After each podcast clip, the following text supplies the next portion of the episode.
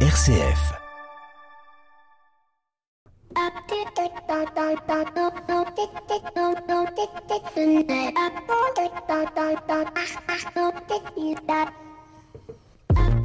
Bonjour à toutes et à tous. Aujourd'hui, nous plongeons dans l'univers de Philippe Royer pour nos visages d'entrepreneur, un fils de la campagne normande dont la simplicité et la foi profonde le rendent inspirant et c'est en quoi il est pour nous un visage d'entrepreneur. Père de quatre enfants, est un véritable couteau suisse, humain, à la fois agriculteur, entrepreneur, libraire et surtout un grand humaniste. Imaginez-le avec euh, cette grande carrure, se déplaçant, mais à l'esprit vif et au regard perçant. Un personnage que d'aucuns diraient être digne d'un roman de Balzac, mais armé d'un smartphone et d'une foi inébranlable. Il aurait pu être un simple agriculteur, mais par amour, il a troqué les bottes et la salopette pour le costume et les chaussures de la ville.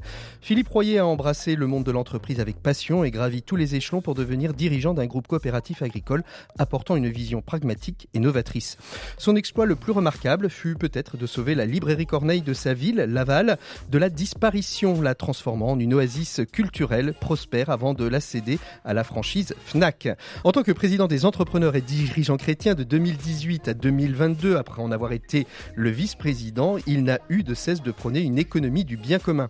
Quand on évoque euh, Philippe auprès de son entourage, tous sont unanimes pour dire qu'il se distingue par sa capacité à parler de l'évangile avec une simplicité désarmante, une force puisée dans sa vie intérieure et sa prière quotidienne. Pierre Collignon, notre chroniqueur préféré et qui est proche de Philippe Royer, le décrit comme le Google Translate de la foi, capable de traduire l'espérance en toutes circonstances. Homme d'engagement, il prend en 2023 la présidence de Fratello et nous rappelle que dans notre monde obsédé par la performance, la rencontre avec les personnes précaires est un enrichissement nécessaire et que lutter et accompagner la précarité est la course que nous devrions peut-être tous chercher à gagner. Philippe est celui qui pose les bonnes questions et qui ne craint pas les réponses, même dérangeantes. Philippe Royer croit que changer le monde commence par un sourire, une main tendue, une foi inébranlable en l'humanité. Philippe Royer incarne la bienveillance quotidienne en costume trois pièces. Alors si vous croisez ce Normand au grand cœur, n'hésitez pas à lui dire bonjour, vous repartirez certainement avec un peu plus d'espoir et un sourire. Bienvenue Philippe Royer. Merci. Bienvenue dans l'écho des solutions. L'écho des solutions. Patrick Longchamp. Voilà, bonjour à toutes et à tous, bienvenue dans l'écho des solutions. C'est le retour de nos numéros spéciaux Visage d'entrepreneurs où nous explorons le parcours inspirant de ceux qui façonnent notre monde économique et social. Et je vous invite à venir découvrir Philippe Royer, un homme dont la simplicité et la foi sont aussi profondes que les racines de sa Normandie natale. Merci beaucoup d'être avec nous, Philippe Royer. Ravi d'être euh, avec vous, Patrick. Alors aujourd'hui, on va, on va évoquer, on parlait de votre de smartphone dans le portrait. Nous n'avons pas pu euh, trouver le bon moment pour aller installer euh, nos micros dans vos bureaux tellement nous sommes tous les deux euh, assez occupés. C'est donc dans nos studios à Nantes que vous êtes venus, euh, faisant ainsi part de cet adage de Paul Féval dans le Bossu. Si tu ne vas pas à Philippe Royer, c'est Philippe Royer qui viendra à toi. Philippe Royer, ce portrait a été réalisé pour une partie avec ChatGPT, un outil d'intelligence artificielle. J'ai fait un peu comme le pâtissier. J'ai mis tous les éléments dans le mixeur ChatGPT, j'ai mixé, puis après on a retravaillé un peu la pâte pour avoir ce portrait. je voudrais juste avoir votre avis déjà. Est-ce qu'il manque des choses dans ce portrait? Est-ce qu'il y a des choses qui ont été, euh, qui vous ont euh, dérangé, qui vous ont étonné, qui, qui, qui seraient euh, peut-être à modifier si vous, on devait reprendre ensemble ce portrait de vous, Philippe Royer? Non, je, je trouve qu'il est plein d'espérance, plein de simplicité, de, à la fois de simplicité, de richesse, de diversité. Euh, et voilà. Et je pense que euh, après cette couche d'intelligence artificielle, il y a cette petite touche humaine euh, qui est votre marque, Patrick, et qui fait la petite différence, je crois. Philippe Royer, comment comment vous abordez vous cette question de l'intelligence artificielle? On, en reparlera peut-être au cours de nos échanges, mais c'est toujours intéressant de, de savoir comment les dirigeants d'entreprise qui, qui interviennent autour de ce micro prennent en compte cette dimension de l'intelligence artificielle. Je rencontrais euh, dernièrement euh, Philippe de Sertine, hein, qui est un économiste, qui est mhm. président du comité 21, qui disait euh, finalement l'entreprise l'entreprise de demain ne pourra pas faire fi de cette intelligence artificielle, sinon elle sera has-been. Oui, alors je, pense que à toute époque, euh, il faut s'emparer de la modernité euh, de notre temps. Euh, donc, on reviendra sur les, fondamentaux sur lesquels on peut appuyer la technologie, la modernité, mais je pense que on peut pas présenter aux générations à venir un monde dans lequel on les priverait de la modernité. Par contre, à nous de rendre cette modernité éthique et de faire que l'outil reste bien au service de l'homme. Mais je pense que euh, moi j'ai connu ma grand-mère qui lavait du linge au lavoir, c'était les dernières années, et euh, je pense qu'aujourd'hui personne n'aurait envie d'y retourner. Et, d'ailleurs les lavoirs sont, ont été aménagés, sont souvent des beaux lieux dans ces communes euh, rurales, mais ne sont plus des lieux où on lave son linge. Mmh. En quoi est-ce que vous, vous êtes très engagé, on le verra euh, dans, cette émission, très engagé auprès des, plus pauvres, au travers de, Fratello en particulier, mais vous vous, êtes intéressé à la précarité, à la fragilité bien avant euh, la prise euh, en compte de, de, la présidence de cette, de cette association. Comment est-ce que l'intelligence artificielle pourrait être au service de la précarité? Alors, pour moi, je pense que l'intelligence artificielle viendra toujours dans un second temps. Euh, je pense que euh, il faut remettre l'homme au cœur de la société. Euh, c'est vrai que mes premiers contacts avec les personnes précaires, ça a été des contacts avec des prisonniers, et ça fait maintenant 25 euh, ans. Et ça a été une belle mission qui à l'époque était menée par le, le, Medef et les EDC. Et le fait d'aller un samedi par mois à la prison, rencontrer des prisonniers, travailler avec avec la juge d'application des peines, avec le directeur de prison, le directeur de service de réinsertion, euh, m'ont fait grandir. Mais ce qui fait grandir avant tout, c'est la rencontre humaine. Hein. Euh, c'est la rencontre humaine, mais par contre, cette rencontre humaine, euh, aujourd'hui, elle bénéficie aussi de la technologie. Euh, et on a aujourd'hui des médias qui nous ont permis, pendant le Covid, de se voir et autres. Donc, il faut prendre tout ce qu'il y a de bon, l'additionner, euh, mais le mettre dans le bon sens quand même. Et puis, et puis aujourd'hui, il y en a qui utilisent bien le, le, le système euh, applicatif. Hein, je, je vois que vous en êtes bien débrouillé ce matin. Avec Jean-Marc Potvin, avec euh, avec Mais, Entourage, hein, qui, bien sûr qui est une, une... Jean-Marc fait un travail formidable euh, sur Entourage et beaucoup d'associations aujourd'hui utilisent le digital à bon escient et, et donc il faut absolument s'emparer du digital comme il faut s'emparer des réseaux sociaux euh, pour y faire passer un contenu qui soit un contenu de qualité. Alors je serai dans votre bureau ou j'aurais été dans votre bureau, Philippe Royer, je vous aurais euh, demandé de me le décrire un petit peu, mais je vous aurais surtout posé la question de savoir quelle est la photo qui n'est pas sur votre bureau et que vous aimeriez avoir. Vous avez votre smartphone à la main. Il y a peut-être une photo qui n'a jamais été prise et qui euh, quelque part euh, que quelque part vous aimeriez avoir. Ce serait laquelle? Décrivez-nous cette photo, Philippe Royer. Euh, la photo que j'aimerais avoir sur mon bureau. Ouais. Euh, il y en a une que, qui n'est pas sur mon bureau, mais que j'ai dans, dans mon ordinateur. Mon, il est, cette photo est sur le bureau de mon épouse. -hmm. euh, c'est une photo avec le pape François. Ouais. Donc, mais la photo que, que, que, vous savez qui ne pourra jamais être prise, qui ne sera jamais prise, et que vous aimeriez avoir, vous aimeriez tourner la page et cette photo, elle est là, et pourtant, euh, elle n'existe pas, elle n'existera peut-être jamais. Ouais, c'est des, c'est peut-être une photo avec euh, Martin Luther King. Ouais. Euh, sur le, le, sens de la liberté et, et, et, et la capacité à, à, défendre des causes. Euh, voilà, je. je, je c'est une serais... personnalité qui est importante pour vous, Martin Luther King. Elle, ouais, elle est un marqueur dans, dans votre ouais, parcours? c'est une personnalité importante parce que je pense c'est une personnalité euh, qui a osé sa sensibilité. Euh, C'était quelqu'un d'assez mélancolique, créateur quand on lit Martin Luther King. Et j'avais eu l'occasion d'intervenir pour les églises protestantes euh, pour l'anniversaire de Martin Luther King. Et, et j'ai été touché par le, le, personnage qui a réussi à traverser sa sensibilité et avoir l'audace de, de, devenir ce qu'il a été, mais grâce à une équipe à chaque fois. Mmh, mmh. Euh, donc euh, ça vaut vraiment le coup de, de, lire Martin Luther King. Allez, je vous, je vous propose, Philippe Royer, qu'on commence notre première séquence. C'est l'invité éco. On va parler d'économie au travers euh, des trois grands domaines euh, d'activité professionnelle que vous avez traversés, trois secteurs d'économie complètement différentes euh, l'agriculture, la culture, et puis aujourd'hui l'accompagnement en stratégie et en leadership. Philippe Royer, vous êtes notre invité de ce visage d'entrepreneur. Vous êtes notre invité éco de cette semaine. L'invité éco, Patrick Longchamp. Voilà, et on retrouve donc Philippe Royer qui est notre invité écho de cette semaine. Je le disais à l'instant, euh, vous êtes euh, aujourd'hui dans une activité de, conseil aux entreprises après avoir passé une grande partie de votre carrière, pour ne pas dire l'essentiel, dans le monde agricole et dans les coopératives agricoles, puisque vous avez été dirigeant de Synovia, un groupe euh, regroupant de, de synergie, hein, plus de 1400 collaborateurs, qui est leader dans le vivant, le digital et l'expertise en agriculture, comme le disent si bien vos fiches sur LinkedIn ou sur Wikipédia, euh, parce que nous n'inventons rien, bien évidemment, Philippe Royer. Euh, on va parler de l'agriculture dans un premier temps. du regard où vous êtes, l'agriculture se porte comment? On a l'impression, euh, enfin en tout cas c'est mon impression, Philippe Royer, que l'agriculture, elle oscille entre deux mondes.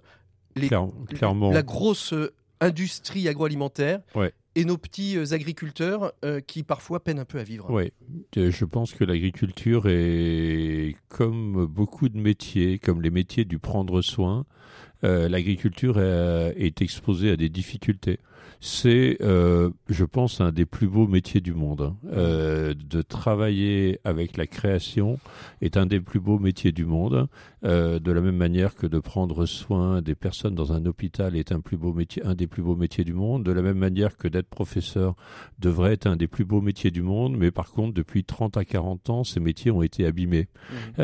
ils ont été abîmés. Et si je prends le secteur de l'agriculture que je connais bien, si vous faites le plus beau métier du monde, mais que vous arrivez pas à payer les études supérieures de vos enfants, ça devient un métier le plus dur du monde. Hein. Mmh. Euh, donc je, je pense qu'il faut vraiment qu'on réhabilite les métiers du prendre soin.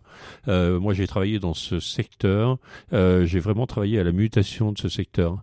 Qu'est-ce que vous avez observé dans, dans, dans cette mutation? C'était quoi la mutation? Parce qu'on a l'impression que ce monde agricole est en perpétuelle mutation. D'abord parce qu'il y a des injonctions, j'ai envie de dire, réelles et des injonctions politiques. Les injonctions réelles, c'est notre planète euh, a du mal à, supporter tout ça. Et, l'agriculteur, euh, on le voit bien, est, maltraité par l'opinion publique. C'est-à-dire, euh, moi, j'ai des, amis agriculteurs qui me disent qu'ils sont menacés, insultés sur le bord des routes quand eux, simplement, ils passent la charrue et vont planter du blé. Oui, ben moi, je pense qu'il faut, il faut réhabiliter les agriculteurs, mais j'ai beaucoup travaillé au fait qu'ils se réhabilitent, eux, dans leur liberté d'entrepreneur. C'est-à-dire qu'ils reprennent en, en main leur métier. Ils l'ont parfois trop subi un métier à la fois de directives européennes avec euh, la PAC qui leur donnait des qui leur donne des aides encore significatives et, et puis de l'autre côté des modèles qui ont été euh, trop intensifs mmh. et, et, moi j'ai dirigé un groupe qui pendant une époque a accompagné ces, ces modèles intensifs hein. il faut avoir beaucoup d'humilité dans, dans la vie par contre à un moment justement que j'ai eu cette prise de conscience qu'il fallait changer le modèle mmh. euh, et c'est là où on a travaillé sur l'agriculture culture bas carbone. C'est là où on a travaillé sur l'autonomie euh, protéique européenne qui est, qui est indispensable. Voilà, on a travaillé sur beaucoup de, on a travaillé sur le, le digital, vous en parliez, sur l'objet connecté et ce qui nous a permis, par exemple, de baisser l'utilisation des antibiotiques de 80%. On en parlait d'ailleurs euh, ce, ce, lundi hein, aux, informations. Il y a une baisse drastique d'ailleurs de la consommation d'antibiotiques chez, chez, les animaux et les animaux domestiques. Ouais, et c'est une, et d'ailleurs, je dis souvent que les êtres humains devraient faire la même chose. Euh, euh, parce que l'antibiorésistance est un des vrais problèmes de santé aujourd'hui humaine. Euh, une part venait du, de la partie de l'élevage et moi je me rends compte que les agriculteurs qu'on a accompagnés, à chaque fois qu'on leur donnait les clés pour mieux connaître leurs animaux, pour mieux connaître la vie du sol, ils se sont réemparés de leur métier et ils ont redonné du sens à leur métier. Et je pense qu'il faut redonner du sens au métier d'agriculteur. On parle beaucoup de la raison d'être euh, aujourd'hui euh, dans, dans, le monde et dans le monde agricole en particulier. Mais l'autre problématique du monde agricole, c'est pas tant de produire, parce qu'il faut produire euh, en quantité pour pouvoir vivre, c'est aussi de pouvoir vendre au juste prix. Et, on, voit bien aujourd'hui combien, et là c'est peut-être parfois plus complexe, d'aller négocier sa production auprès euh, des, de, la grande distribution qui euh, tire les prix et qui parfois, au risque de, malmener l'agriculteur, va payer un prix qui est assez dérisoire. Ce qui est sûr, c'est que l'agriculteur a trop été la variable d'ajustement du prix. Euh, et il y a eu beaucoup de monde à, bien vivre sur le produit en fin de compte euh, de l'agriculture. On a eu quand même des inflexions. Euh, moi, j'ai eu l'occasion avec le, groupe Bell à une époque de, de participer à des projets d'agriculture bas carbone, d'agriculture non OGM et autres. On a augmenté en deux ans de 30 à 40% le revenu des agriculteurs. on a, j'ai accompagné aussi techniquement la marque C'est qui le patron avec la laiterie de Saint-Denis de l'Hôtel. Donc il y a des belles choses, pareil. Encore une fois, mettons en avant toutes les belles initiatives parce que je pense que ce rééquilibrage, il mm. sera obligatoire. Philippe Royer, votre, une deuxième partie de, votre activité, ça a été euh, la, reprise de la librairie Corneille à Laval. Euh, on, sait bien que la culture est importante, en règle générale, est importante pour vous. la disparition de cette librairie à Laval, c'était la disparition d'une librairie euh, en cœur de ville. Et c'est ça qui vous a fait réagir? euh, Moi, je profitais de, de cette librairie. Euh, je profitais des soirées qu'elle organisait. Et euh, quand j'ai vu que à un mois d'une liquidation au tribunal de commerce, il n'y avait pas de repreneur, je suis allé avec les salariés, les animer à l'époque en espérant qu'ils fassent une scope, hein. parce que la librairie de Clermont-Ferrand, la librairie des, des volcans avait réussi à, à sauver l'espace librairie chapitre pour en faire une scope. Hein. Et euh, au bout de la deuxième soirée, parce qu'on on a enchaîné les réunions, euh, il y a une personne qui s'est levée qui dit on va la sauver, mais avec vous à la tête. Hein. euh, J'étais pas du tout dans ce secteur-là, et je me suis dit allez, euh, voilà, j'en ai discuté avec mon épouse, et ça paraissait complètement folie parce que c'est quand même une grosse librairie avec une vingtaine de salariés, 1000 mètres carrés au cœur de la ville euh, j'avais un job de DG qui me prenait beaucoup. Euh, j'étais déjà un peu engagé aussi aux entrepreneurs et dirigeants chrétiens. Et puis, je pense que la vie est faite de ces décisions qui sont pas rationnelles, mais que l'on sent en nous et qui font la différence dans une vie. Et, et donc, on a réussi à sauver cet espace culturel. On a réussi, c'est en 2014. Hein. On, est en 2023. On peut dire que neuf ans après, on est encore là. Euh, on y Parce qu'aujourd'hui, c'est une franchise de, de la Fnac, mais ça reste vous restez euh, associé. Euh, ouais, on est. Je suis maintenant, je suis passé d'associé majoritaire à associé minoritaire, et notre grande joie, ça a été d'installer une jeune dirigeante hein, mhm. euh, qui s'appelle Elise Feuillepin et qui a pris la tête de cette franchise de Fnac. Mhm. On la soutient, euh, voilà. Mais place aux jeunes. Moi, je pense que à 58 ans, mon objectif, à chaque fois, c'est de transmettre et de croire dans la génération qui arrive et, et d'avoir une personne qui, qui, qui a 35 ans et qui s'engage dans la culture et qui donne des perspectives à ma ville euh, et au bien commun de ma ville, c'est quelque chose qui me réjouit. Aujourd'hui, vous avez euh, quitté votre votre groupe, euh, vous êtes vous êtes lancé dans le je veux dire dans la, la, seconde partie de, de, votre carrière professionnelle, ce que font d'ailleurs beaucoup souvent de DG aux alentours de, de la cinquantaine, c'est de partir dans le conseil. Alors on, on, on, ne sait jamais pourquoi tellement. Est-ce que c'est la joie de transmettre et de se dire que ce qu'on a appris, on a envie de le redonner? Alors pourquoi vous êtes parti vers euh, ouais, moi j'ai eu la chance de développer un, un groupe euh, qui est passé d'une petite taille. Euh, je l'ai pris, la, première société faisait 4 millions d'euros, je l'ai quitté à 104 millions d'euros et, et, et, vous le disiez, un peu plus de 1400 collaborateurs. Et, euh, et je pense avoir développé le bien commun dans cette société avec des rapports sociaux. vous n'étiez pas actionnaire de, non, de cette non, société comme hein comme c'est un groupe coopératif, j'étais pas actionnaire, mais j'ai eu la joie de le diriger euh, avec une confiance d'un conseil d'administration qui, qui était pleine et entière. Donc j'ai passé vraiment une une dynamique. Je l'ai vécu avec une dynamique d'entrepreneur. Et par contre, j'avais après l'avoir fait, j'avais fait monter aussi des collaborateurs de très bon niveau. Et à un moment, je voyais deux collaborateurs qui avaient les capacités pour me succéder. Vous avez dit, il est temps. Et, ouais, il est temps. Et, et moi, j'aspirais aussi à aller partager ce, ce, travail sur la stratégie, sur le leadership avec plein d'entrepreneurs en me disant mais ce qui m'intéresse dans la vie c'est d'avoir un effet démultiplicateur. Hein. Mmh. Et, et aujourd'hui le fait, euh, j'ai de la chance que et ça a marché tout de suite, les entrepreneurs m'ont fait confiance, j'ai créé une première société qui était Keros. Hein.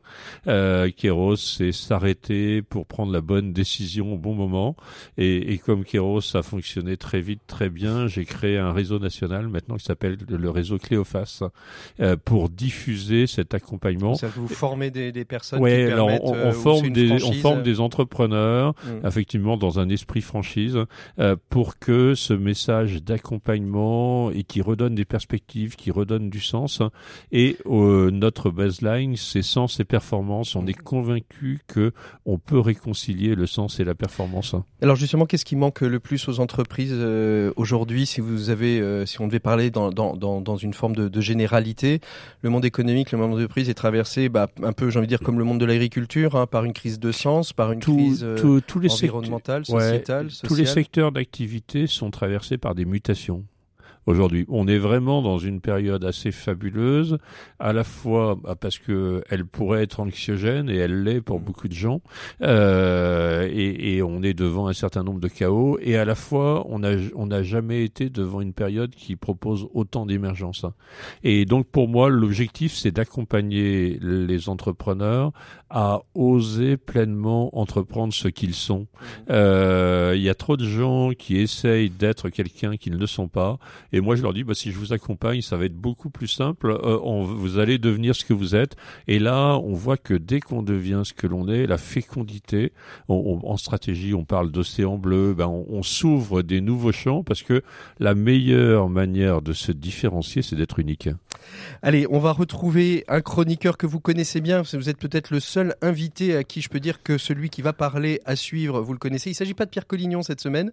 Il a pris une petite journée de congé. donc c'est Nicolas Masson Ah que vous je, connaissez je- je connais parfaitement que également. vous connaissez très bien, qui est notre chroniqueur de cette semaine euh, pour les entrepreneurs et dirigeants chrétiens. On retrouve tout de suite Nicolas et on se retrouve tout de suite après Philippe pour continuer à échanger sur votre parcours. Avec joie. Pour une économie du bien commun, la chronique des entrepreneurs et dirigeants chrétiens, Pierre Collignon. Voilà, il est temps de retrouver euh, Nicolas Masson. C'est peut-être bien la première fois, je crois, que j'ai un invité qui connaît bien, euh, notre chroniqueur, euh, puisque Nicolas, nous sommes avec Philippe Royer tout au long de cette émission de l'écho des solutions. Et puis d'abord, je vous salue. Bonjour Nicolas. Bonjour Patrick.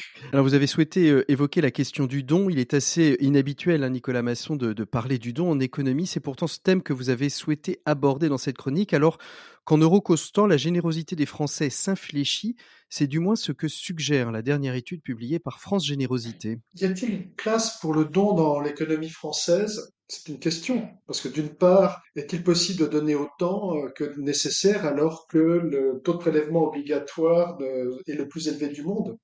Est-ce que c'est pas empiéter sur le rôle de l'État? Mais aussi, est-ce que ceux qui souhaitent moins d'État euh, sont-ils prêts à donner plus? Pour euh, réfléchir, on peut s'appuyer sur Caritas in Veritate, où dans, dans cette encyclique, Benoît XVI distinguait le marché, l'action de l'État et celle de la société civile. Le marché, c'est la concurrence et les relations contractuelles. Et c'est nécessaire pour créer de la richesse. L'État assure une certaine redistribution nécessaire à la justice. Personne ne doit se trouver démuni. La société civile, quant à elle, est le champ dans lequel le don gratuit trouve sa place. C'est dans les familles, les associations, entre les familles et ceux de toutes les formes de la vie euh, sociale. Observons que quand le marché et l'État étendent ensemble leur domaine d'influence, la qualité des relations entre les citoyens s'amoindrit. Le binôme exclusif marché-État corrode la socialité alors que les relations du don au cœur du meilleur de la société civile génèrent du lien et de la solidarité, en un mot, de l'humanité. Alors, avez-vous des, des pistes euh, pour euh, développer le don? N'est-ce pas essentiellement une question d'éducation? C'est certain. Le, le plus important se passe dans les familles. Le, le petit donne spontanément. Et aux parents de développer cette disposition euh, dès le plus jeune âge, mais aussi dans l'adolescence. Leur exemple va être important.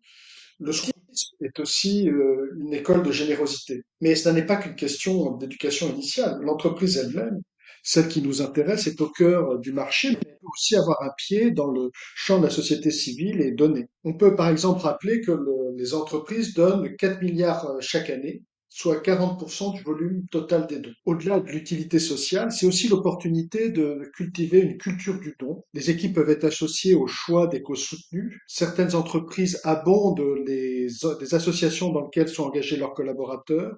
Il y a aussi le mécénat de compétences, les possibilités sont infinies. Ce qui a d'intéressant, me semble-t-il, c'est que ces actions contribuent à transformer à la culture de l'entreprise. Et la culture de don va se diffuser au sein des équipes et contribuer à la qualité des relations entre collaborateurs. Et cela montre, une fois de plus, si c'était nécessaire, que si l'entreprise a l'obligation de gagner d'argent, elle est aussi une communauté qui peut contribuer au bien commun. Merci beaucoup Nicolas Masson, une chronique d'actualité puisque euh, toute cette semaine RCF fait son radiodon. J'invite donc d'ailleurs tous les auditeurs euh, à prendre euh, corps dans cette chronique pour nous aider, nous accompagner, permettre à ce que RCF puisse vivre tout au long de l'année et des années à venir. C'est un média de proximité, un média à la fois local avec un ancrage aussi national. Merci beaucoup Nicolas Masson. On retrouve nous tout de suite Philippe Royer euh, pour continuer notre visage d'entrepreneur. Merci Nicolas, à bientôt, au revoir. RCF, l'écho des solutions. Voilà, on quitte Nicolas Masson pour retrouver Philippe Royer. Vous avez été vous-même chroniqueur pour les EDC. Hein. nous, sommes, nous sommes en plein euh, radiodon, euh, Philippe Royer, sur RCF. Vous savez combien euh, nos auditeurs sont sollicités pendant cette semaine. On arrive peut-être au bout de la semaine. On est en, en, plein milieu du week-end. Pour vous, pourquoi est-ce que c'est important pour un mouvement comme les EDC, même si vous n'en êtes plus aujourd'hui le président, mais pourquoi soutenir une radio telle que RCF pourquoi soutenir une radio? Parce que je pense que la, la, la baseline de la radio, c'est la joie se partage.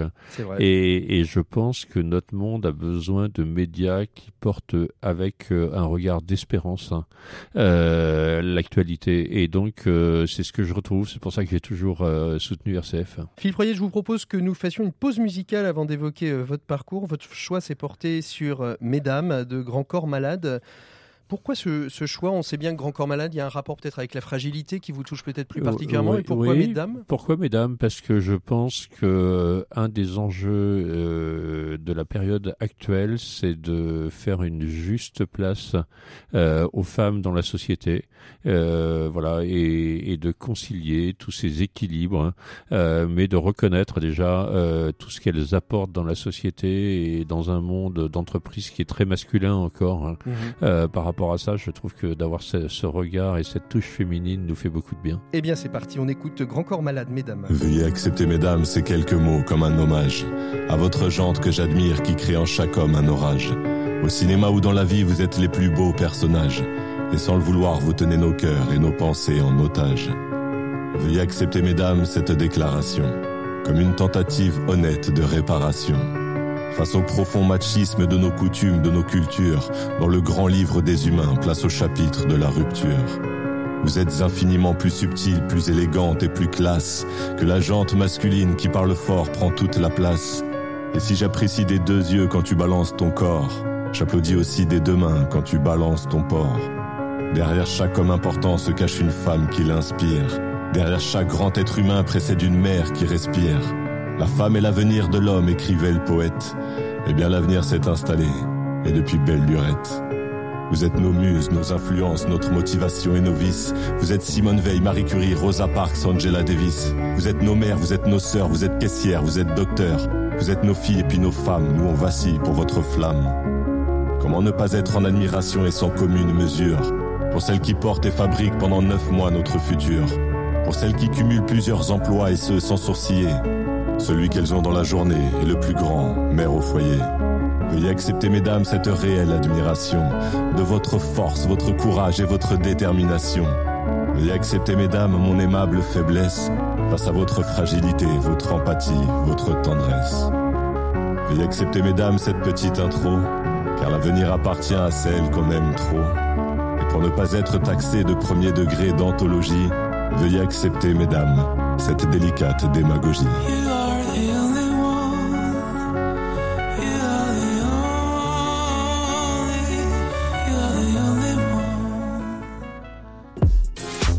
L'écho des solutions.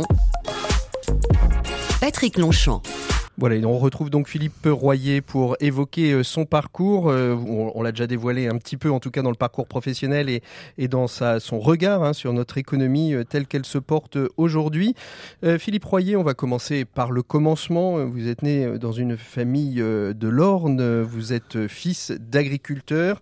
Je le disais en introduction, vous auriez pu devenir agriculteur, mais vous ne l'êtes pas euh, devenu. Quel, D'abord, quels sont les grands moments que vous gardez de votre enfance, Philippe Royer? Euh, Déjà des moments moment de, joie. Euh, donc, on avait de la chance d'être dans une famille unie, donc avec mes parents, un frère, une sœur, des grands-parents qui étaient dans le même village, qui, qui ont beaucoup compté pour moi.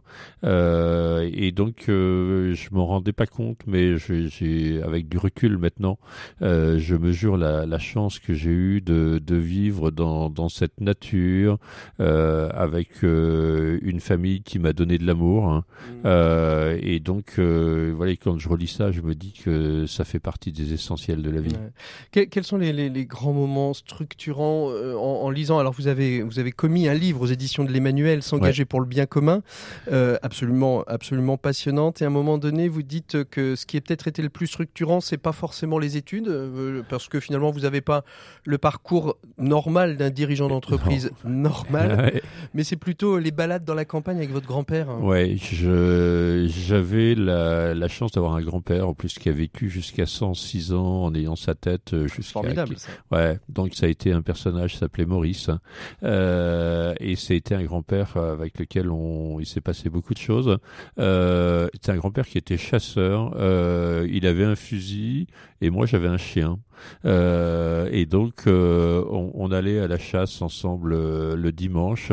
Et c'était une personne qui était de, de, bonne humeur, qui avait mmh. connu les deux guerres. Il avait dû fuir la Belgique au moment de la Première Guerre mondiale.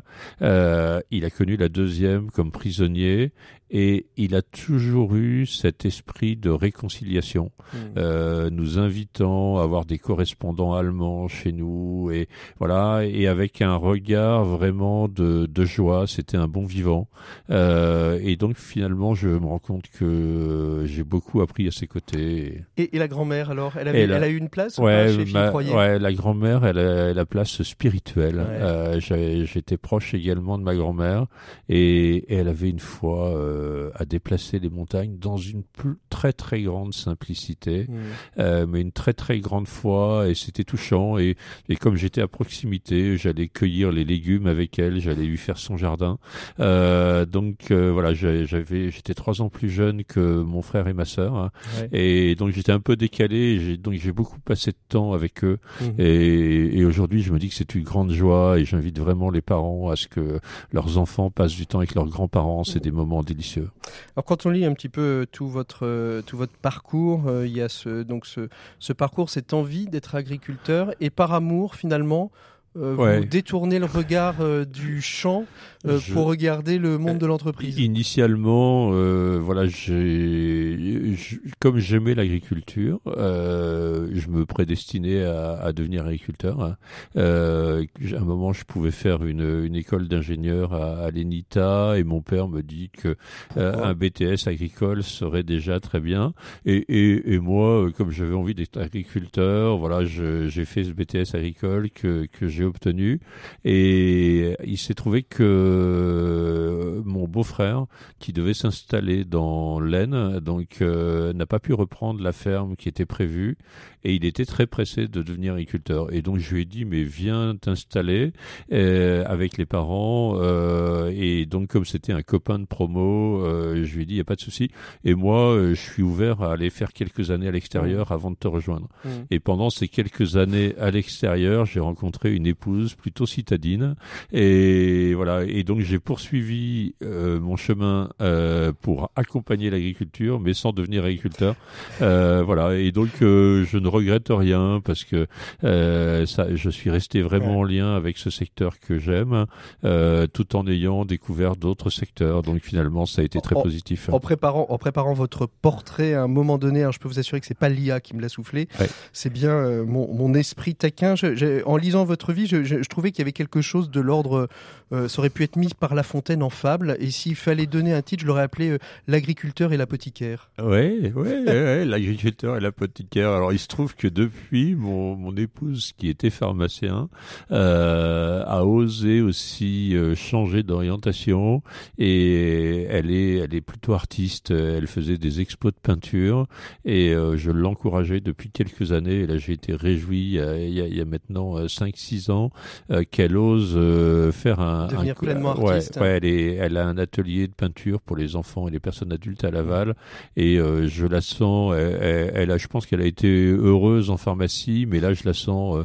très épanouie et beaucoup plus épanouie encore et je pense que c'est c'est un point intéressant c'est qu'on a deux parcours de vie où on a osé changer des choses pour devenir nous-mêmes. Et je pense que euh, pour plein de personnes, euh, je dis mais voilà, réfléchissez à ce que vous auriez aimé faire là situez-vous à comme si vous étiez à quelques mois de mourir et euh, ça fait pas mourir d'ailleurs de se poser cette question mais de se dire qu'est-ce que j'aurais aimé faire dans ma vie d'important et, et, moi aujourd'hui j'ai la chance de pouvoir répondre que voilà je pour l'instant je fais ce que j'aurais aimé faire mmh. d'important quelle place elle tient euh, votre, votre épouse dans, dans votre parcours? Parce que euh, se dire qu'on ne sera pas agriculteur alors qu'on l'estimait euh, ouais. on le voulait par, euh, par amour, par choix de ne pas le faire, et, puis ensuite euh, de construire tout un parcours. Euh, comment, quel point d'équilibre vous arrivez à trouver ça m'a pas coûté. Alors je suis quelqu'un qui pose les choses de manière assez tranquille, assez calme.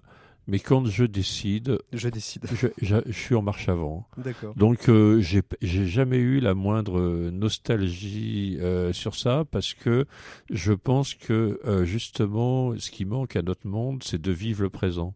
Euh, c'est Boris Cyrulnik qui dit il y a trop de gens névrosés qui sont dans un passé qui n'arrivent pas à dépasser. Voilà. Et puis à l'inverse, il y a trop de gens qui sont dans un futur où ils se projettent mais qui n'est pas le présent. Mmh. Euh, et moi, je pense qu'il faut effectivement une vision, un futur, mais il faut surtout habiter le présent. Aujourd'hui, on manque de personnes qui savent habiter les instants présents, qui savent décider au présent. Et, et, donc, quand on décide, il faut regarder devant. Et voilà, c'est quelque chose avec lequel et je alors, suis très à l'aise. Mais comment, comment vous avez équilibré cette vie pro, vie perso, la vie de famille alors, dans, une, euh, dans une vie d'engagement, engagement oui. professionnel, engagement associatif, et pas de petits engagements? Non, ça a été des, des gros engagements. J'ai eu de la chance d'avoir le soutien de mon épouse sur, euh, sur ces engagements-là. Euh, je pense avoir aussi la chance de, de travailler assez vite, hein. euh, donc euh, ce qui me permet d'avoir plusieurs dossiers euh, ouverts en, En en même même, temps. temps, euh, voilà, d'écrire un bouquin entre deux, de, de faire des émissions de radio. Vous donc, dormez peu euh, alors euh, alors je, je dors je dors normalement et par contre je dors bien. et, Ça, et c'est ça, bien. je pense que c'est une grande chance. C'est-à-dire que quand je me couche, euh, trois minutes après, je dors, euh, quel que soit l'endroit où je suis, euh, que ce soit dans un train et autres, ou, ou quelque, même en dehors Mm. de mon domicile. Et, et le fait d'avoir un bon sommeil, mais je pense que le sommeil vient beaucoup aussi de la paix intérieure. Mmh. Euh, et je pense avoir cette paix intérieure qui, qui me permet d'avancer sereinement. Vous savez, le- les gens qui avancent le plus vite ne sont pas les gens qui s'agitent. Euh, c'est les gens qui se posent et qui déploient des choses euh, avec Alors, persévérance. quand, quand j'ai interviewé euh, Pierre Collignon euh, pour avoir quelques éléments sur qui était Philippe Royer, pour ne pas me borner uniquement Ouais. à ce que disait la presse et, et les fiches Wikipédia, il m'a dit euh, euh, Philippe, il m'a dit un jour si tu as une vie bien remplie, tu as toujours une bonne excuse pour raccourcir ta prière. Et bien justement, plus ta vie est pleine d'occupation et de travail, plus il faut prier. Oui, alors c'est vrai que à chaque fois que je me suis engagé plus, à chaque fois, je, par exemple pour la présidence des EDC, hein, qui était un très gros engagement, euh, avec euh, développement important en France, mais aussi à l'international. Maintenant, les EDC sont présents dans, dans 25 pays, je crois, dans le monde. hein. Et, et donc, j'ai doublé mon temps de prière. Euh, j'ai appliqué euh, la préconisation de Mère Teresa. Euh, quand le dispensaire était surchargé, elle augmentait le temps de prière. Et moi, je me suis dit, euh, je suis pas meilleur que Mère Teresa, et je me sens d'ailleurs beaucoup plus pris que Mère Teresa. Euh, et donc, il faut savoir euh, écouter les saints qui sont passés avant nous. Et, et le fait de, de doubler mon temps de prière, j'ai vraiment le sentiment que c'est une grande part de la fécondité de ma vie. Euh, je pense que la, la fécondité d'une vie est proportionnelle à sa vie intérieure. Mmh. Et, et, ce temps de vie intérieure n'est pas du temps de perdu, c'est du temps de gagné. Euh, parce que quand on arrive au bon endroit pour adresser les sujets, on prend des bien meilleures décisions. Euh, on est beaucoup plus lucide sur les regards du monde, on est beaucoup plus décentré sur les autres. Et pour comprendre les autres et comprendre les, les toute avoir une intelligence émotionnelle beaucoup plus développée. Et, donc c'est dans cette vie intérieure, donc quel que soit le chemin de vie intérieure des auditeurs, je, moi je les invite. Moi c'est dans la prière, je suis chrétien et j'ai jamais caché euh, que je que je priais. Euh, voilà. Et par contre, j'essaye de développer cette identité. J'assume clairement mon identité chrétienne, mais je pense qu'elle est aussi beaucoup nourrie de l'altérité, c'est-à-dire du fait de rencontrer plein de gens qui sont différents de moi, et, et je pense que notre monde souffre trop d'identitarisme. Mmh ou de gens qui sont dans une fuite en avant qui, qui fuient l'identité. Alors justement, comment elle s'incarnait dans, dans, dans, votre vie euh, professionnelle, cette identité chrétienne? Dans la vie d'engagement, on le voit bien, elle est claire, elle est nette, elle est précise. Dans votre manière de, de manager, dans votre manière de travailler Dans cette vie professionnelle, alors moi je pense qu'il y a beaucoup trop de gens qui parlent de la foi et qui ne le vivent pas dans les actes. Hein. Euh, J'ai dit souvent, on a beaucoup de commentateurs dans ce monde, on aurait besoin d'acteurs. Euh, et, et donc je pense que si on, moi j'ai, je me suis attaché à déployer des choses, à, mm. redéployer le sens avec euh, les salariés, euh, à déployer la subsidiarité. Mm-hmm. donc vraiment le groupe que j'ai construit était très subsidiaire. Chaque région avait eu, on était un groupe national avec des régions étaient très autonomes et euh, je pense qu'il faut faire confiance. C'est-à-dire qu'une fois qu'on a placé la vision, il faut faire confiance et, il faut soutenir. Il faut, il faut accompagner. Et je pense ça a été un des plus beaux retours que j'ai eu quand j'ai quitté le groupe. Ça a été que les sections syndicales, euh, les salariés et, les plus petits m'ont dit que euh, ils avaient vécu euh, le fait que ils m'ont senti aligné dans ce mmh. que j'étais et c'était peut-être le, le, plus beau des compliments qu'il me faisait parce que je cherchais pas à représenter une vitrine euh, brillante plus que cela euh, mais par contre le fait qu'il m'envoie cette ce retour d'une forme d'alignement intérieur entre ma vie personnelle professionnelle mmh. et, et d'ailleurs une fois c'était amusant c'est un, un, délégué syndical c'est quand j'ai pris la, la présidence des EDC euh, voilà, il m'a interpellé en, en, CSE et je lui ai dit mais finalement euh, vous en pensez quoi? Et, et, il me dit, euh, c'était un délégué UNSA, il me dit mais je suis allé voir le site des EDC, je suis plutôt rassuré d'avoir un patron chrétien. Euh, donc assumons qui nous sommes. Alors justement, votre vie professionnelle et, et, votre présidence des EDC a été marquée par un texte important de l'Église, un Laudato Si, qui, a, qui, a, été un, un, vrai à la fois tsunami chez les chrétiens. Je crois ouais. que j'ai jamais après Laudato Si autant entendu parler les chrétiens d'écologie Mmh. Jusque-là, il était mmh, un peu muet. Euh, mais aussi un tsunami euh, mondial, c'est-à-dire euh, l'Église, je ne sais pas, depuis peut-être peut-être bien depuis euh, les dernières encycliques sociales de la moitié du XXe siècle, n'avait jamais eu un tsunami comme ça en termes de réflexion globale? Bah, Laudato Si, c'est une d'habitude des encycliques euh, sont lues par des gens avertis quand elles sortent et sont assez vite oublié et d'ailleurs ignoré par le grand public. Il se trouve que Laudato Si, c'est que plus on avance, plus Laudato Si est communiqué. Euh, même si ça a été complété de Fratelli Tutti et, et d'autres encycliques encore euh, récemment du, du pape. Laudato Deum, hein, qui ouais, vient de sortir sûr, dans la mais, suite de Laudato Si. Laudato Si reste vraiment, je pense, le texte de référence.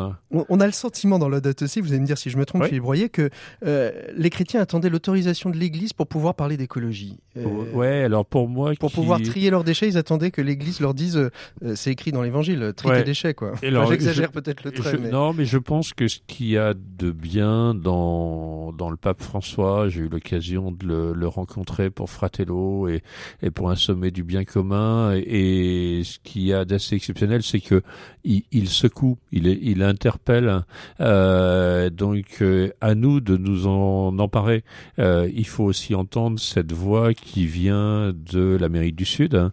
Euh, donc et il faut qu'on il faut qu'on s'empare de, de ça et, et moi, j'avais déjà commencé à aborder toute cette question de l'agriculture bas carbone et autres. Donc, ça a été pour moi vraiment le sentiment de confirmation? Ouais, et puis d'un appui parce que je me souviens avant ce texte de la Audate aussi, quand on parlait d'écologie, voire même quand on parlait d'inclusion, euh, y compris chez un certain nombre de chrétiens, on n'était pas audible mmh. euh, sur ça. Et aujourd'hui, la, la, bonne nouvelle, c'est que euh, moi, je vois, j'ai beaucoup porté euh, ce, ce, message du bien commun euh, qui vise à réconcilier l'esprit d'entreprendre, la modernité du monde avec l'inclusion des plus fragiles et le respect de la planète. Je pense que c'est quatre composantes clés pour bâtir un monde solide demain. c'est devenu, la Audate aussi est devenu vraiment porter ça. Et, et je pense qu'on n'a jamais parlé autant de bien commun que ce que l'on parle aujourd'hui. Alors, on va parler de bien commun parce que c'est le titre de, de, de, votre ouvrage, mais l'impression que bien commun euh, est devenu un petit peu un mot, un mot valise aujourd'hui. Oui, alors on parle de bien commun, engagé pour le bien commun. Je suis la fondation du bien commun. Oui. Oh là, Alors, ça fait, on finit par ne plus savoir ce que c'est que le bien commun finalement. Je, je, je suis d'accord. Donc c'est intéressant peut-être de s'arrêter sur la différence entre le bien commun et l'intérêt général. Euh, on sort de très belle distinction. Ouais, on sort de 50 ans d'intérêt général et on arrive euh, dans un monde où on a les 26-27 milliardaires qui ont autant d'argent que 50% de la, la, population mondiale la plus pauvre. Et, et, et ça, c'est pas le bien commun. Mmh. Euh, donc je pense qu'on est à la fin d'un modèle. Il faut poser un nouveau modèle dans lequel on reporte à nouveau un projet collectif. On a cru que la somme des individualismes allait faire le bien commun. Non, la somme des individualismes fait plus d'individualisme encore. Ça fait de l'individualisme au carré ou au cube.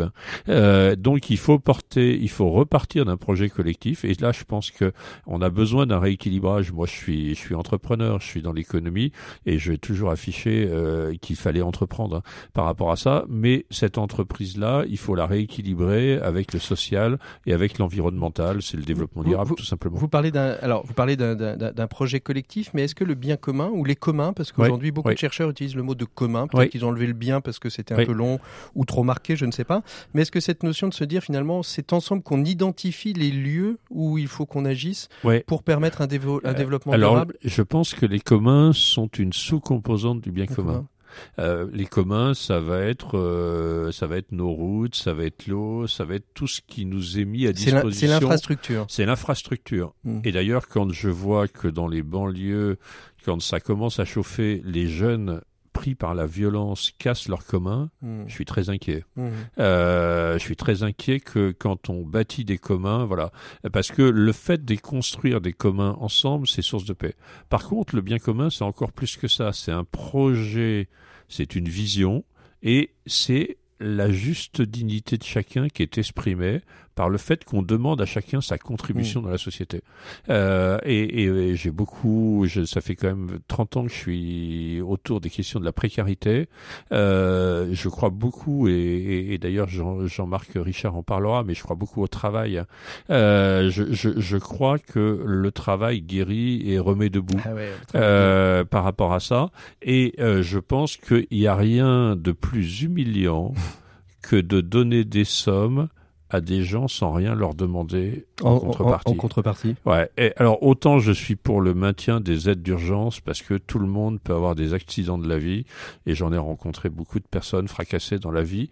Par contre, je pense que à chaque fois quand on remet debout, la dignité repasse par le fait d'être contributeur à la mmh. société et, et, et, et de penser que des personnes pourraient toucher des sommes chez eux pour rester chez eux et en disant on n'a pas besoin de vous, pour moi, ça, je pense que c'est mm. le pire de l'humiliation. Mm. Mm. Philippe Royer, quel rôle a joué l'entreprise aujourd'hui dans notre société euh, contemporaine? Pascal Demurger disait euh, l'entreprise euh, doit être politique au sens noble du politique ou elle ne sera plus? Oui, mais je connais bien Pascal Demurger avec qui on, a beaucoup échangé. je partage le Pascal Demurger qui est DG de la Camif, de, la Maïf. De la Maïf, exactement. Et, et donc, ce qui est sûr, c'est que le politique, euh, la voix du politique ne compte plus. Hmm. C'est-à-dire que beaucoup de gens, voilà, c'est la première fois aux dernières présidentielles que euh, les Français ont voté majoritairement contre un candidat plutôt que pour, adhésion à un candidat. Euh, on voit que euh, les pays se radicalisent. On a encore l'Argentine, l'Argentine qui vient de qui vient de passer à, l'extrême droite. Et le problème, c'est que les politiques traitent les effets et ne traitent pas les causes. Mmh. donc, de la même manière, l'Église est en a été aussi en difficulté avec les scandales pédophiles. Euh, il faut pas se le cacher non plus et se mentir en tant que chrétien. Et je pense qu'il faut rebâtir quelque chose euh, de, de solide et l'entreprise et l'associatif sont les deux amortisseurs qui font que notre société va encore, je vais dire, correctement, mmh. euh, même si ça va moins bien qu'à une époque. Et donc l'entreprise a un rôle clé. En fait, elle a, elle a ce rôle de, de, de fédérateur, de, de pont entre les différentes... L'entreprise, euh, c'est encore un lieu où on se retrouve dans des classes sociales différentes. Euh, Aujourd'hui, vous prenez les, les villes, vous avez dans les hypercentres les gens qui ont beaucoup d'argent, et plus vous vous écartez, et, et alors je trouve que c'est dramatique euh, le fait que les gens ne se rencontrent plus. Je, je sors d'un week-end Fratello où on était vraiment euh, avec les, les, les, les, plus petits, mais des, des, gens de tout horizon. Euh, et je pense que l'entreprise est, est, ce lieu clé qui à la fois réunit des gens pour un bien commun. Et c'est ce lieu en plus qui offre le travail. Et ce travail fait un bien fou aux, personnes. Et donc et, de penser qu'on pourrait euh, donner des sommes à des gens pour qu'ils n'aient rien à faire euh, j'y crois vraiment pas. Euh, il suffit de, de relire deux à trois deux à trois mille ans d'histoire. Mmh. on aurait envie de continuer encore longuement avec vous Philippe Royer. Chaque chaque fin d'émission on demande à notre invité de de dénoncer de manière positive euh, une personne qui, selon elle, change le monde. Vous l'avez euh, dévoilé euh, au cours de notre échange. Il s'agit de Jean-Marc Richard, qu'on connaît bien sur cette antenne. Il est intervenu plusieurs fois. Il est président d'Amipi, hein, la fondation, une fondation Bernard Vendre, hein, Bernard Vendre, voilà. qui insère beaucoup de personnes handicapées. Et, et Jean-Marc a ce côté exceptionnel. C'est quelqu'un qui est donné. Euh, donc qui se donne mais qui qui est donné pour euh, pour le monde et euh, qui le fait avec une grande intelligence parce que il a le, le souci euh, d'aller chercher le meilleur des, des professeurs. Il, il a d'ailleurs un, un, ouvrage avec le professeur Gourlian mmh. sur le travail qui guérit et euh, je pense qu'on a besoin de ces personnes et c'est euh, ce qui me plaît aussi beaucoup chez Jean-Marc, c'est quelqu'un qui croit à l'industrie, quelqu'un qui pense qu'il n'y a pas de fatalité l'industrie a chuté en France et, on nous dit qu'il faut produire français. Bah, il faut il faut suivre Jean-Marc Richard. Il est il est de bons conseils pour l'industrie française. Alors on va, on va retrouver tout de suite euh, Jean-Marc Richard juste après cette petite virgule euh, pour évoquer justement euh, la fondation Amipi, réagir un peu à votre portrait. Puis comme il est aussi bavard, on va lui laisser plein plein de temps. Enfin en tout cas le temps limite dans lequel nous sommes nous sommes contraints. 7 minutes pour changer le monde l'écho des solutions. Voilà, et on retrouve Jean-Marc Richard. Vous êtes avec nous, Jean-Marc? Oui, tout à fait. Vous avez écouté, de manière attentive cet échange. Qu'est-ce qui vous a marqué dans cet échange, Jean-Marc Richard? Voilà. Donc, euh, en fait, d'abord, j'écoutais la voix de, de Philippe, qui est une voix posée, qui est une voix profonde et, et qui, euh, anime l'essence euh, du cerveau, vous voyez ce que je veux dire? Ensuite, bah, bien évidemment, c'est un parcours euh, où j'imagine beaucoup de gens autour de lui, vous savez, à la MIPI, on, on, promeut le, le, modèle apprenant et je pense que Philippe est un modèle, c'est-à-dire quelqu'un qui s'ignore, hein, qu'il est un modèle. Philippe, vous êtes un modèle qui vous ignorez Si, ah, si, Jean-Marc me le dit, euh, euh, j'en suis honoré. Moi, je suis arrivé à aimer ce que fait Philippe que J'arrive par des voies tout à fait différentes. Hein. J'ai pas du tout les mêmes inspirations que lui. Mes inspirations sont plutôt scientifiques euh, euh et, industrielles et, surtout dans le Faber. Mmh, mmh. Et alors justement, oh, justement, on parle un peu de Philippe, mais on va parler aussi de, de la MIPI euh, avec le, le, le, petit temps qui nous reste. Quelle est l'actualité? Vous, vous ouvrez encore des usines là où on nous dit qu'il faut euh, réindustrialiser. Euh, vous, vous continuez à ouvrir des usines, Jean-Marc Richard, avec la MIPI. Alors pourquoi on ouvre des usines? C'est parce qu'il faut adapter l'outil industriel toujours. Et puis aussi, il faut qu'on trouve d'autres voies. On est une fondation reconnue d'utilité publique, scientifique et industrielle il faut qu'on trouve d'autres produits que ce produit incroyable qui est le faisceau euh, automobile qui a quitté le sol français, qui permet à des quantités de gens, je le dis très rapidement, euh, de, développer des synapses et des connexions synaptiques dans leur cerveau, des gens qui sont abîmés, hein, soit par la maladie, soit par l'enfermement social, hein, l'isolement social plutôt, et donc qui n'ont pas pu développer leur, leur appareil neurologique. Et donc, ils viennent chez nous pour le développer et ils vont bénéficier chez nous de successions d'apprentissage. Et on s'est dit que si ce produit est génial, il faut le conserver mais aussi il faut l'étendre à d'autres activités. Mmh. Et c'est pour ça qu'à Cholet, on va avoir une superbe usine, bon, très, euh, très euh, environnementale, hein, on va mmh. dire ça comme ça. Il faudra venir, bien sûr, euh, l'inaugurer avec nous, Philippe en, particulier, mais Patrick aussi. Avec grand plaisir, bien évidemment. et, et c'est pas une provocation, c'est montrer qu'en fait, l'usine, quand elle est apprenante, comme tous les lieux qui vont être apprenants, bah, c'est des lieux où les gens se rencontrent. Mmh. C'est les, les, lieux où les gens sont en conversation, euh, mais aussi en action, produisent de la richesse, parce que c'est, je crois, aussi un des points clés qu'il faut aujourd'hui dans notre pays, c'est créer de la richesse, parce que on, parle beaucoup, on communique beaucoup, mais il faut créer de la richesse, mais que tout le monde puisse créer de la richesse. Mmh. Et des personnes qui sont avec des problématiques cognitives, en particulier, ont le droit de créer de la richesse elles aussi. Mmh. Jean-Marc Richard, euh, euh, juste avant de, se quitter, quel est le levier aujourd'hui euh, que vous appelez de vos voeux pour continuer ce travail que vous faites avec, avec la MIPI et au-delà de ça, permettre à notre industrie de reprendre des couleurs, même si on sait que de nombreux leviers sont actionnés, en particulier avec cette nouvelle convention collective qui va arriver en janvier 2024 bah, Moi, je pense que, voyez, l'usine, c'est vu comme un environnement on parlait au tout début d'intelligence artificielle, de, mécanisation, de forcément où la machine prend la place de l'homme, ou, voir on transforme les hommes en machines. Hein, C'était mhm. souvent le cas. Moi, je pense, on était à Valpré là témoigner, et il y a un très très grand patron qui est Jean-Dominique Sénard qui, s'exposait aussi euh, dans ses entretiens. Et forcément, euh, il faut réunir la responsabilité individuelle et la responsabilité collective mhm. et, mettre non pas un humain, vous voyez, informe et, et, sans méthode, je veux dire, hmm. au cœur de, nos activités, mais il faut redéfinir euh, hmm. ce que sont les apprentissages en France. Euh, on, dépense énormément, énormément. On a Malheureusement, on a dépensé énormément d'argent, donc ça, ça se rattrapera pas. Mais on dépense énormément d'argent, où à mon avis, euh, on pourrait faire autrement et beaucoup mieux. Et c'est ça aussi, c'est réconcilier, vous voyez, les hmm. entrepreneurs et je voudrais terminer sur une phrase, vous voyez, qu'un de nos grands, euh, nos grands parrains, c'était le professeur Robert Debré. Je pense que sans lui, la MIPI n'aurait pas existé.